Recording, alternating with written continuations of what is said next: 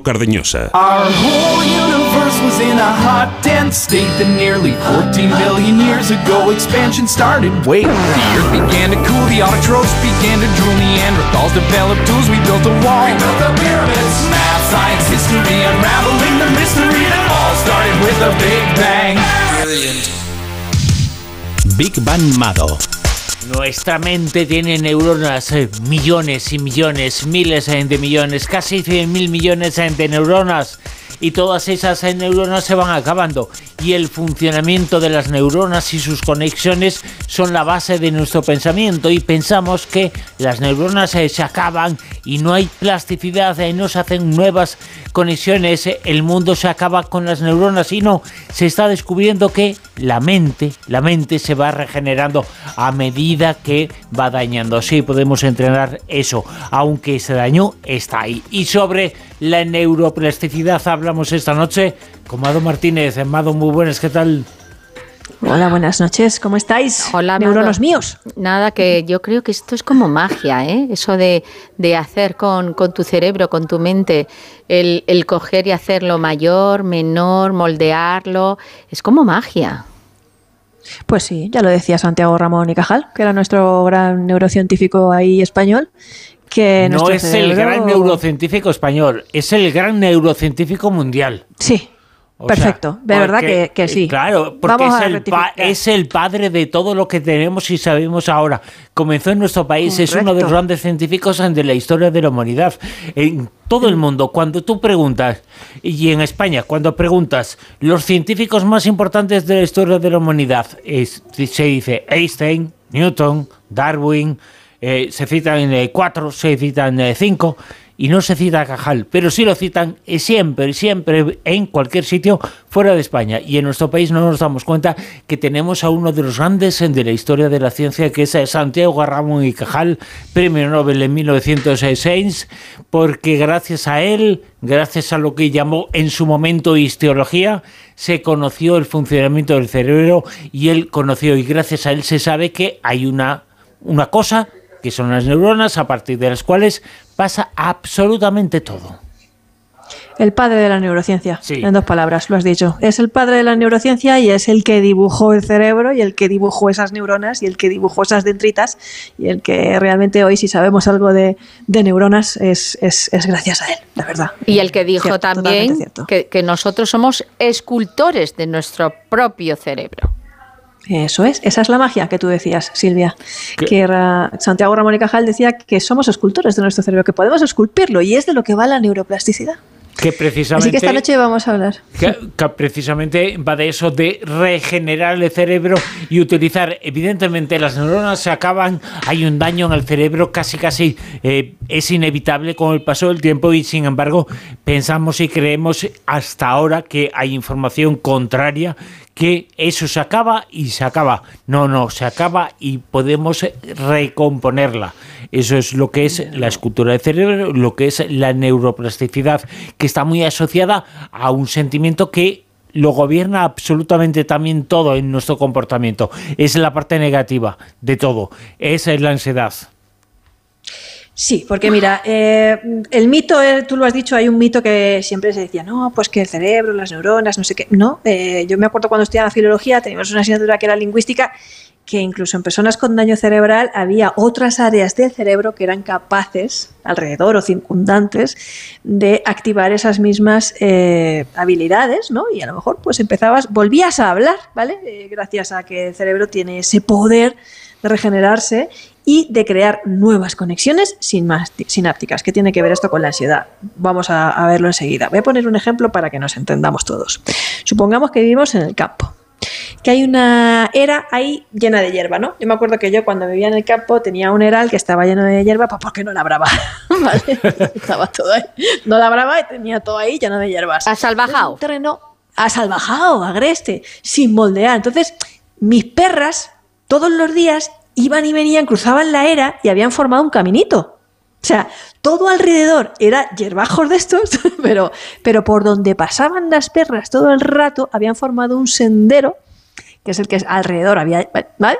Vas abriendo caminos con tus pies, ¿no? Porque pasas por allí todos los días, se forma un camino natural, despejado, que cruza el campo de hierba. Bueno, cada vez que volvemos a cruzar siguiendo ese sendero, contribuimos a mantenerlo. Bueno, pues así funciona también nuestro cerebro, ¿no? Eh, como dijo el psiquiatra Sam Zahn en Psych Central, cada vez que seguimos actuando de forma similar o pensando lo mismo o sintiendo una emoción conocida, estamos reforzando estos caminos neuronales. ¿Cómo podemos usar la neuroplasticidad para frenar la ansiedad, que es la gran plaga de este siglo? Y de las sociedades industrializadas y de, bueno, todos sabéis el mundo en el que vivimos. Bueno, pues eh, creando nuevos senderos neuroplásticos. Los psicólogos cognitivos conocen muy bien este mecanismo, así que suelen ofrecerte una serie de herramientas que van a permitirte detectar con mucha antelación además, ese estado de hipervigilancia y esos estímulos ante los que normalmente reaccionas con ansiedad. Y es pues para modificar esas, esas reacciones. Por ejemplo, Estás preocupado por el dinero, por la posibilidad de no poder llegar a final de mes, a perder el trabajo, te sientes vulnerable, cosas que nos pasan a todos. O sea, es que nos pasan a todos. todos tenemos eh, esas preocupaciones. Eh, que en un nivel normal eh, no son patológicas, son sanas. O sea, te preocupas porque, bueno, eh, es normal y, tu cerebro lo percibe como una amenaza y quiere prepararte, ¿no? Y bueno, en un nivel sano, como digo, no es malo estar preocupado o ligeramente estresado porque ese sentimiento te va a ayudar a buscar soluciones.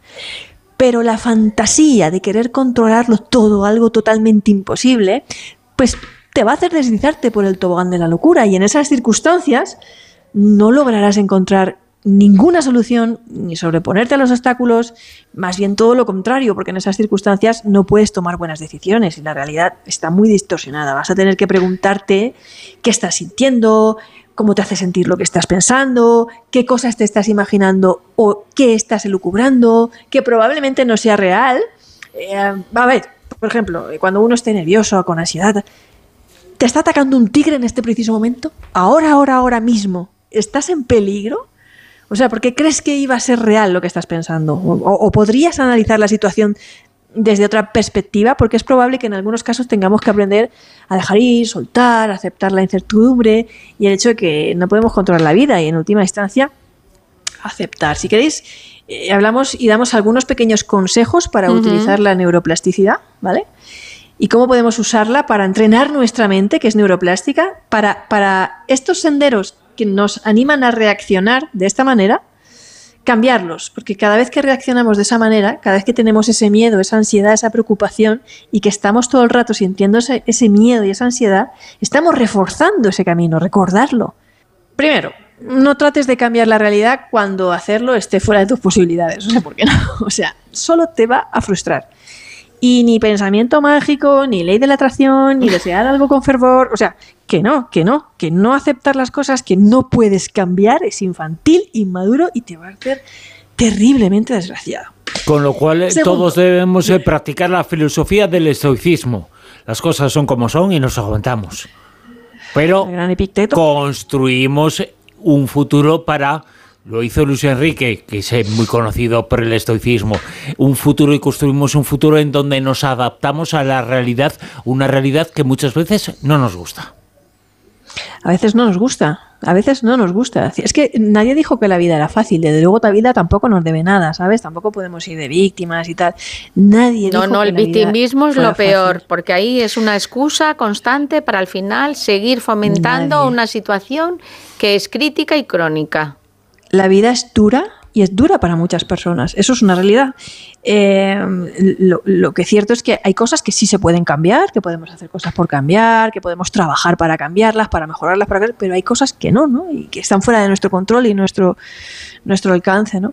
Entonces, aceptar la realidad, eh, eh, aceptar las cosas que no puedes cambiar suele, suele, suele ayudar bastante le da un descanso muy grande a, tu cerebro. Luego, cuando la mente vaya toda máquina y acelerada, ponte a escribir tus pensamientos en un papel conforme vayan surgiendo, porque irás entrando en un estado de slow motion. Es muy relajante, muy terapéutico y te hace ver las cosas de otra manera. Porque a pasarlas desde el lado izquierdo, eh, derecho del cerebro al izquierdo, cuando las escribes, empiezas a verlas de otra manera. Haz pequeñas pausas para respirar, tres minutitos al día, diez, meditar, atención plena, si puedes, porque de verdad es algo que también te va a hacer eh, no actuar de forma impulsiva. sino anticiparte a esa reacción, a ese caminito, ese sendero que tú ya tienes marcado, ese patrón de conducta. Por ejemplo, si cuando sientes ansiedad de fumar, te enciendes un cigarro, fumarás, ¿vale? Porque es ese sendero que tienes, ¿no? Si cuando sientes ansiedad de fumar, te des un vaso de agua, irás generando otro patrón de conducta. ¿Vale? Conecta con O sea, que estás diciendo cambiar patrones de conducta para cambiar el hábito. Sí, cambiar pensamientos y cambiar, cambiar hábitos eh, y reacciones. Por ejemplo, si tú detectas que ante determinado estímulo te llama tu jefe, por ejemplo, ¿vale?